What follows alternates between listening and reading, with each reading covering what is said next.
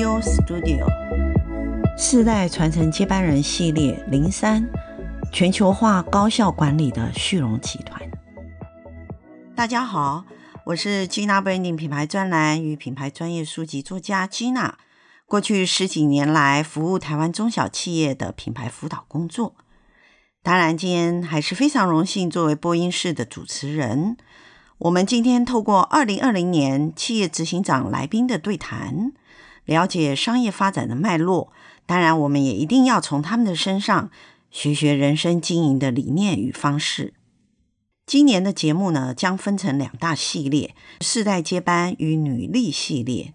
当然，世代接班里面，我们主要是以男性接班人的 CEO 为主。在今年的女力系列当中，我们当然一定会邀请台湾企业的女性领导者，谈谈他们在企业中如何突围，如何在所有的产业当中建立他们不可抵御的西欧人的风范。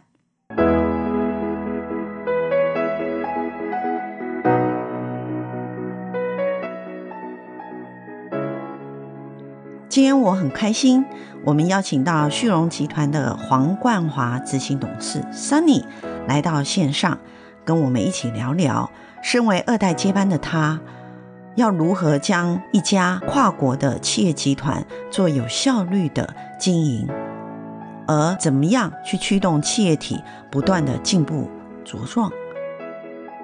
我们来听听看桑尼是如何看待接班这件事。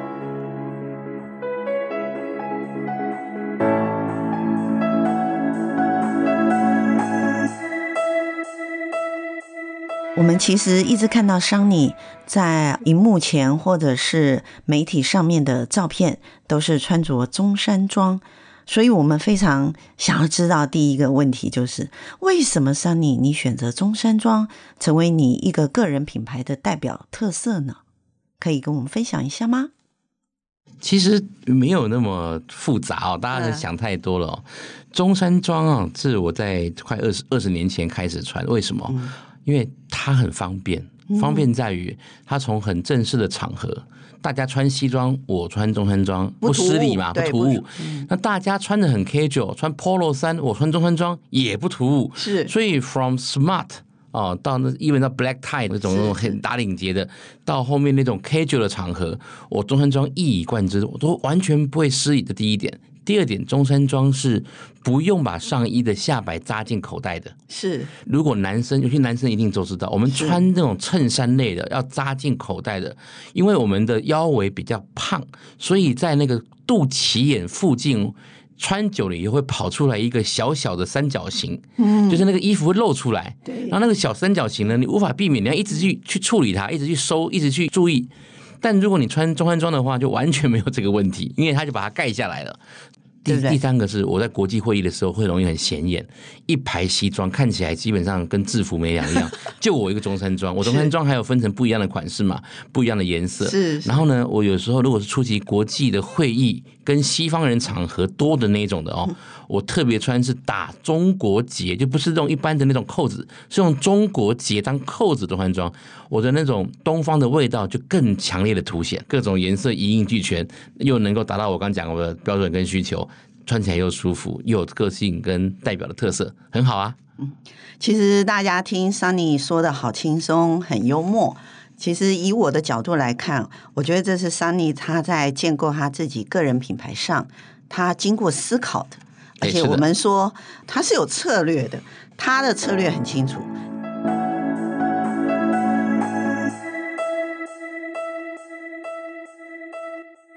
我们知道旭荣集团其实是一个跨国的纺织集团，有一次跨国的经营上必须管理非常多来自于不同国家的员工伙伴。当然，因为跨国的管理在总公司来讲，还必须考量跨时区的问题。不晓得 Sunny，您是用怎样的方式来管理，或者是说您是用怎样的理念来面对这样的跨国经营管理的一个挑战呢？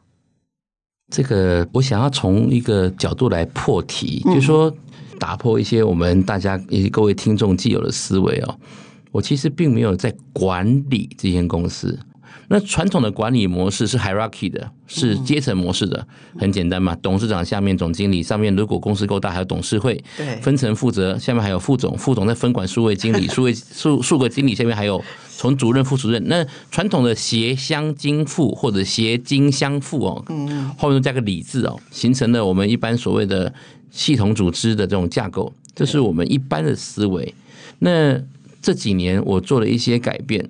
当然，改变是渐进式的。我不是说好像把自己变得很 fancy、很新潮、一刀切。事实上，我们公司的运作模式，它不是纯粹的。我们纯粹讲啊，刚讲 hierarchy 那种管理模式的。我我把公司视为一个有机体，一个有机体要怎么样能够发挥它最大的效能？就是如果每一个人都把自己当老板的时候，这个效能才会最大。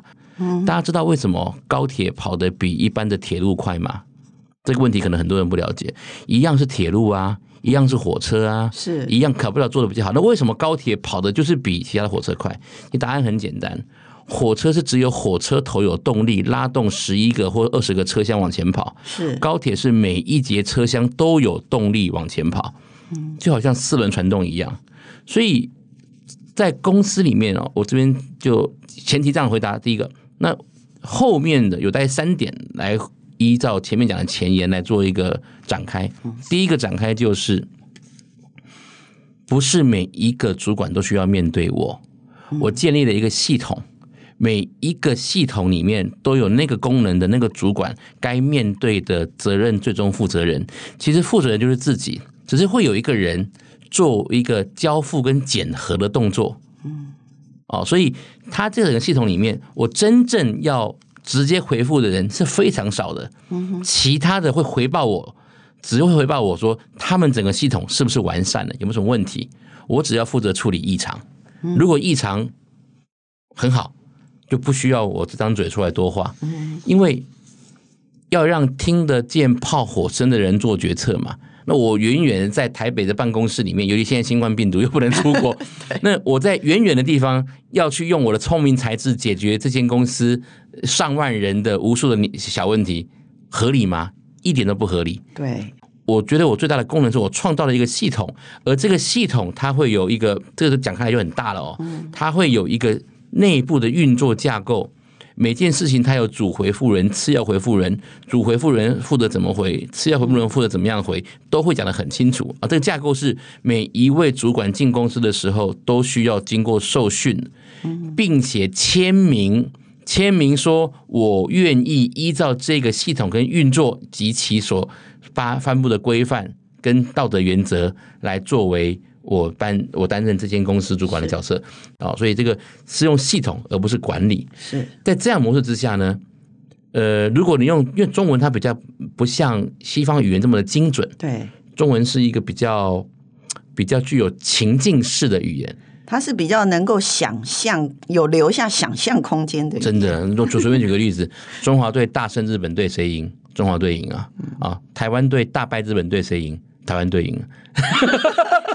对，所以中华队、台湾队用词中间字是完全相反的，但答案是一样的。哎，奇怪嘞，这就是中文的特色啊！所以，所以如果你硬要讲，yes，我们这样子也是一种管理，但不是大家印象中 image 里面的那种 hierarchy 那种阶层式管理，它是一种架构式管理，而且我们非常非常的把呃，我们讲利润中心化。就是如果用用我们还是传统的管理手法来讲的话，就是有点像阿米巴原则啦，就是把单位利益中心给切割化，是，然后甚至有些地方可以做到内部计价，内部服务是计价的，用这种方式让每一个人是为自己而战，这样的话，我们在做起来就比较容易变成高铁，而不是一般的火车啊，这个是一个一个方向。那第二点呢？刚刚所谓的这个这个回复的这个模式哦，它其实是一个在巨规模的大型企业内部怎么样让资讯有效率的流通。我觉得从这观点来讲会比较清楚。所以它其实从这个效率观点来讲的话呢，我们现在已经慢慢的从 PC 转移到移动平台。对，所以过去正式事情通告都是用邮件，现在邮件并没有废除，还是保留，但是紧急事务。我采用微信，就用微信，所有的主管回报的时候，它是有一个架构在的。我举个例子，大部分我们都是知道，很多时候你要层层回报好了。你回报一件事情，回报该怎么写？可能很多时候是 free 的，放开的。我们公司不是，就是我给你原则方向的同时，但你也要遵守一些基本的一个 guideline，一些规则。一个一个回报，它分成四个部分，最基本上陈述事实，嗯。请求支援，要求决策，最后提供建议。陈述事实很简单，就绝大多数回报都在讲这件事情。对，我上个礼拜做什么？好，但有些地方不是我权限内可以可以做到，我需要我需要更没有，我需要更多的 support，这就要求资源。我要更多的钱，我需要怎样怎样怎样怎样啊！我我需要跨部门的什么什么，我我我没办法调度这个兵马，我需要我的长官帮我调度这个兵马。好，这是请求支援。第三个是要求决策，那我准备这样做可以还是不可以？由于这个决策的权限超过了我可能决策范围，所以我需要要求老大或老板或是 VP 帮我决定是不是 OK。最后一个提出建议，哎，我看到什么什么有问题，我觉得什么时候可以让怎么比较好，那我建议这样做啊。但是，这个提出建议的部分。是否接受或怎么样，还是在那个他的回报者身上。所以，一个完整的回报就应该包含了四个部分。那你需要要求，就是你需要要有答案的时候，你就要加上一个特殊的标记跟符号。我们红字的比例不可以超过全篇幅百分之二十五，就四分之一以下。关键字用红字。如果你需要答案的，或需要讨论的。就另外再标黄标，就是我们在在那个那个上面有黄标，所以全部的所有在 loop 里面的人都有这样的概念的时候，在统整起来就比较快了。嗯，哦，所以这样的方式是很很清楚的。嗯，那无时无刻回报其实不到那么夸张啦，就是但是因为最近新冠病毒 对疫情的关系，我要求所有的主管。皮要绷得紧，神经要绷得紧，因为很多即时性的东西会比较紧张。是，但平常的时候呢，我们是二十四小时内，就是说大概一一个地球转一圈嘛，哦，你大概你该回都要回，那无关乎你是什么放假不放假的，因为如果你是主管职，你在这间跨国公司工作，这是一种生活方式的选择，在跨国公司运作，有时候这是一些必要的模式。当然，反过来说，你身为主管，你就有比较多的弹性空间，可以调配你。生活、家庭跟工作的平衡，对，我是很爱家的人，所以我可以理解的。只是说，因为现在新冠病毒的关系，很多的决策要非常的及时，必须要在某种程度上面，让你所领导或所依赖的这些人团队。团队相信你，并且我们能够因为我们的的的 leadership 对啊，然后能够跟我们 support，而让大家能够有有有对安心，而不会有很大的损失。这样子。其实我听到现在啊，我觉得就是呃，旭荣集团可以在过去到现在，然后国际的市场布局这么的快速的延展到其他的区域，像非洲的区域啊，可是还是非常巩固亚洲啊，中国跟台湾这一块。我觉得就是在 Sunny 你在讲你们在。不要说管理，而是说所有组织里头必要的一些沟通协调上，其实你你设计的这个模式是在改变你员工的思维。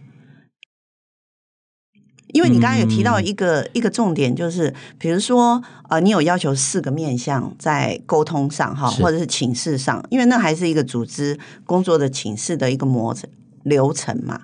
那只是说，可能初期你有设定不同的阶段，主要回复、次要回复，对不对？是。然后在回复的时候有四个要项，然后红字标底的部分不可以哒哒哒哒这样。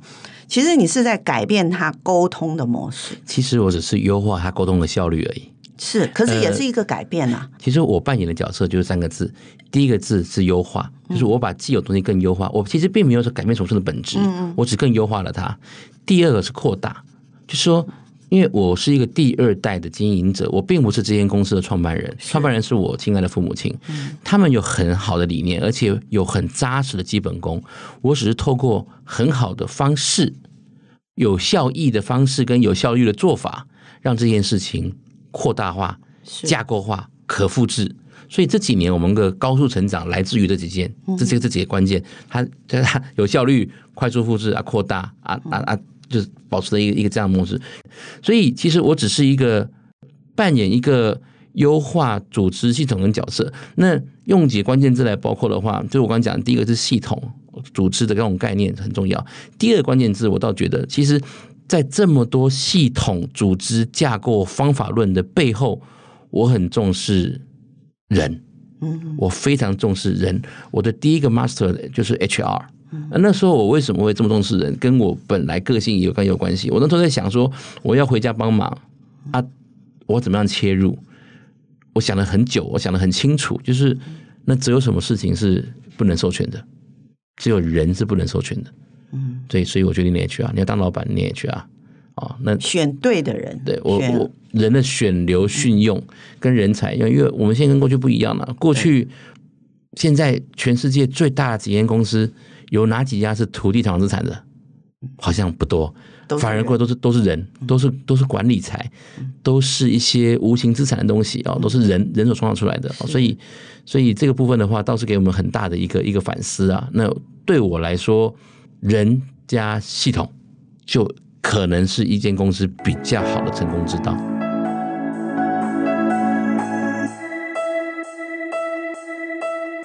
在旭荣集团里面，哦，我们知道创办者、董事长或者总经理，其实他们都有非常多年，而且是亲力亲为的企业经营的经验。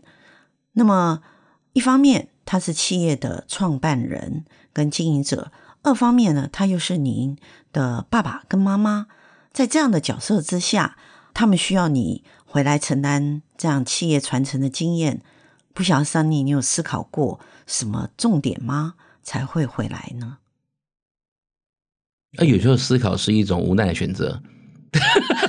讲的白一点，这是老爸讲的一句话，我非常充分的买单。嗯嗯、如果没有选择的时候，你要学习喜欢。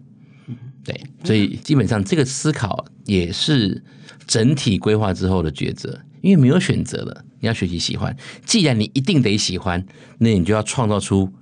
你喜欢他的模式跟理由跟价值，所以我还再提出来用共治来取代接班，大声疾呼，到处奔走。那现在好像也达成了一些还不错的一些影响。那很多的第二代的经营者跟我有有共鸣，我们有一起来推动一些事情。是是。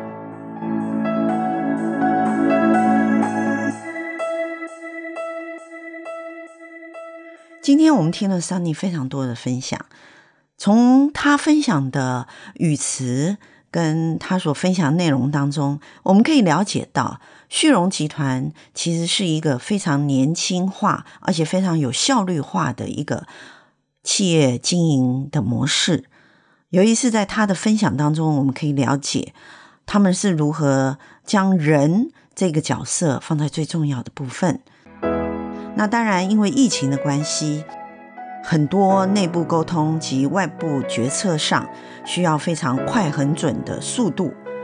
那么，在 Sunny 所优化的旭荣集团的组织系统当中，我们可以看到讯息如何快速的传递，而且责任如何能够有效的归属，进而让整个集团的事业体不仅稳定的发展，而且快速的决策。我相信这就是旭荣集团在现在及未来非常成功的一个非常重要的基石。今天我们非常谢谢 Sunny 来到现场，我们当然期待 Sunny 后面再带来更多旭荣集团下一步及疫情后更好更多的发展。